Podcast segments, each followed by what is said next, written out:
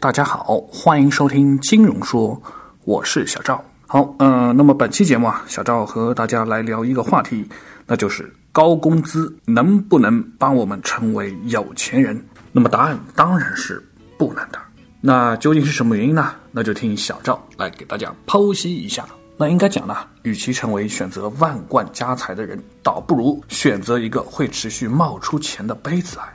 而在这个世界上，很多人都是上班的时候收入不确定，然后呢就急于找另一份的工作，然后下班之后呢还要再打另外一份工，那么以为这样就可以加速的脱离贫困，然后走上致富的道路。但是真实的情况是，无论你兼职几份工作，单靠增加工时来获得收入的增长，这种情况是没有办法让我们赚到大钱的。所以说，这个想致富啊，就必须记住几个原则。那第一个呢，就是那些不可持续的东西就不要去羡慕。嗯，有一个故事是这么说的：在一个关于财富的课堂中啊，台上的演讲者就问台下的听众朋友们说：“呃，大家知不知道什么是有钱的定义？”当然，啊底下的这个听众呢就七嘴八舌的在讨论啊。声音最多的那就是认为这个有钱的定义，那就是钱越多越好，最好就是 unlimited。那演讲者呢就摇摇头说啊。如果你认为拥有金钱就叫做有钱人，那么可能就表示你不懂得什么是财富的定义。那真正的有钱人呢，是拥有健康、有时间花钱的人。而拥有财富的定义是什么呢？那其实就可以先了解，在一家人都不工作的情况下，原来的生活可以维持多久。然后这个演讲者又说啊，这个有钱的定义，在他理解就是当自己不工作的时候，或者说没有手头工作的时候，还可以让自己及家人过上无无忧无虑的生活。那当然，很多人就会不理解，说啊，如果没有工作，那要怎么继续生存？然后啊，这个演讲者又暗示说啊，当有钱人不工作的时候，他们其实之前都有一些资本，包括说有投资的基金、股票以及房子的租金等等。所以说呢，在没有工作的时候，这些钱仍然可以给你带来不错的回报，并保持你生活的一个良好的运转。所以你有时候经常就会看到有这么一些新闻说啊，有钱人可以经常去打个高尔夫球啊，经常出去玩啊，然后他每年的收入呢是不停的在增长。所以说。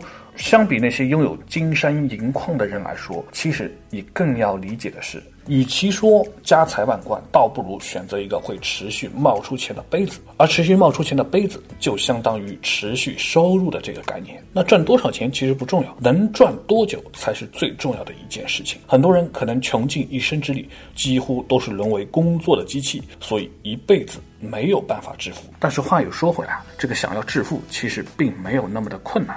收入是心理状况的测量数据，那周遭的环境呢，只是大脑价值的投影。简单的改变大脑思维，我们是可以大幅的改变收入的情况了。我们可以想一想，目前的工作能够帮我们带来几次的报酬？卖的东西一生能用几次？我们今天所找到的客户，明天是不是还愿意跟我们合作？来不断的跟我们进行消费？有很多种选择，实际上是可以让我们不断的获利的。比如说，作词的人他可以拿到报酬，房东可以每个月收租金，发明专利的人可以收专利费，超市收渠道宣传的费用，企业家架构系统来收加盟商的钱，等等等等，有很多这样的例子和情况。所以，与相比做一次生意领一次报酬来说，我们更应该考虑的是做一次生意可以领 n 次的报酬，这才是值得我们去追求的。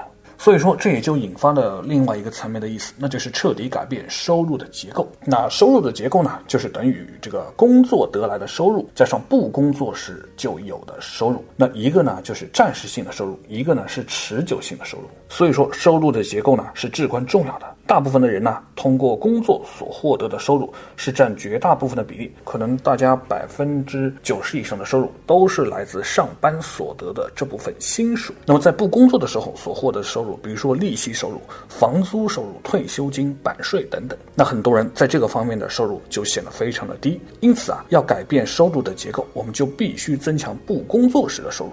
若能将原本只占百分之几的不工作时的收入提升到两成、三成甚至五成以上，那这样的话呢，我们就可以拥有真正的财富。最后一点呢，那就是一定要居安思危，人在顺境之中，一定要想清楚危机会在哪里发生，什么时候创造出持续性的收入，你就能在什么时候真正的致富。趁自己还非常年轻的时候呢，就去寻找目标，发展一份可持续性的收入。投资收益、版权收益、系统所产生的利润，都属于持续性的收入一种。所以，小赵在这里再提醒大家一次啊。凡是不可持续的收入，它价值再高都不值得羡慕。超时工作以健康为代价去追求更不值得。